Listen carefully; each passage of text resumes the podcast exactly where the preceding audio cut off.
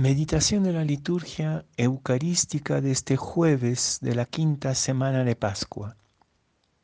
La primera lectura es de los Hechos de los Apóstoles como cada día, capítulo 15, versículos 7 a 21. Y el Evangelio es de San Juan, capítulo 15, versículos 9 a 11. En aquel tiempo dijo Jesús a sus discípulos, Como el Padre me ha amado, así les he amado yo, permanezcan en mi amor. Si guardan mis mandamientos, permanecerán en mi amor lo mismo que yo he guardado los mandamientos de mi Padre y permanezco en su amor. Les he hablado de esto para que mi alegría esté en ustedes y su alegría llegue a plenitud.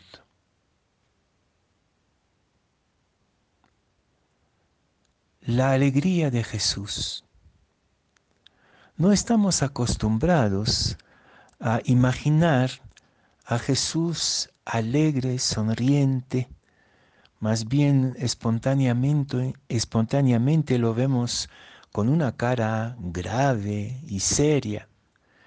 Qué consolador para nosotros saber que la fe y la relación amorosa con Jesús es fuente de una alegría infinita y ojalá los discípulos y las discípulas de Jesús puedan dar este testimonio de una alegría en plenitud por estar de cerca junto a Jesús.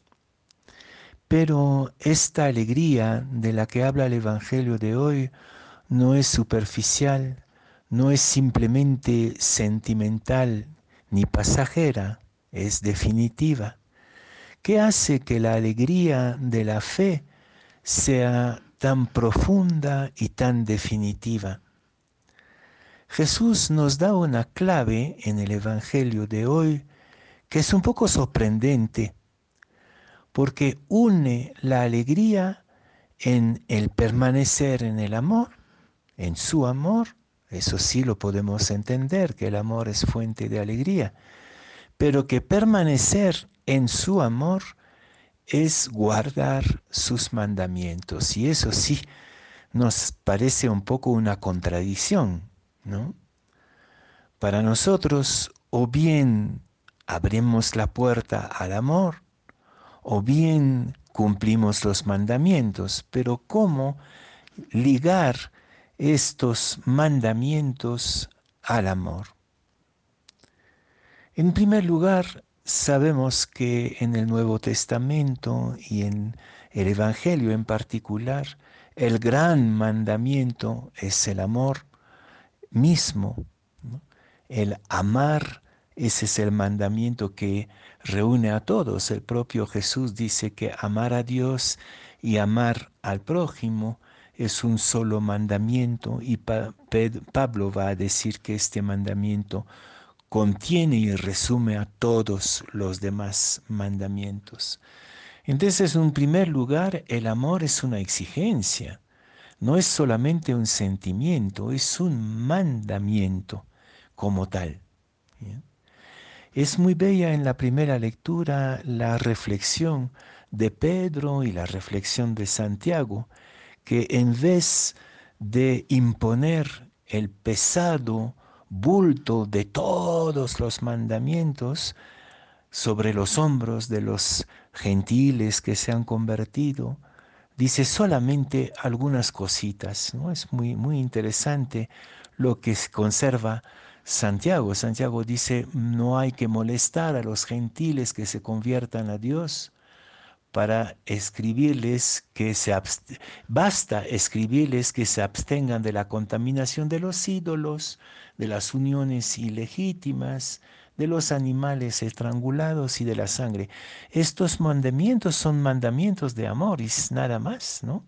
Fidelidad al amor a Dios, no contaminarse con los ídolos, fidelidad a la esposa, al esposo, evitar uniones ilegítimas, amor para el otro, y no comer eh, animales estrangulados y la sangre, porque esto les impediría tener la misma mesa que los judíos.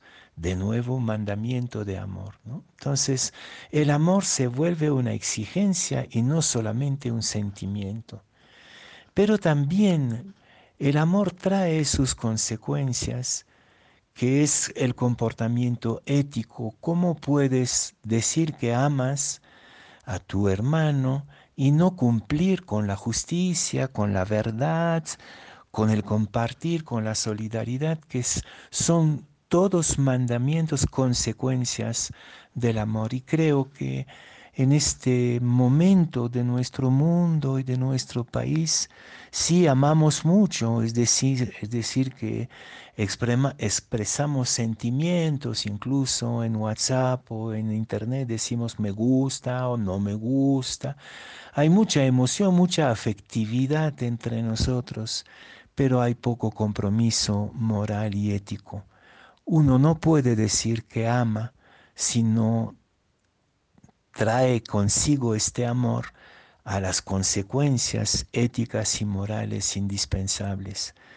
La alegría de Jesús es la alegría que brota de este amor que es una exigencia, que es un mandamiento, pero de un amor que trae también sus consecuencias morales y éticas.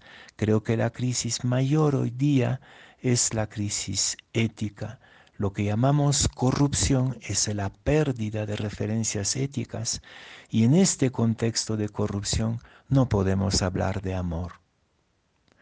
El amor no es solamente un sentimiento, es una, un mandamiento que trae consecuencias éticas en la vida. Y entonces si, si cumplimos con esta concepción está este compromiso de amar, entonces sí vamos a compartir la gran alegría de Jesucristo.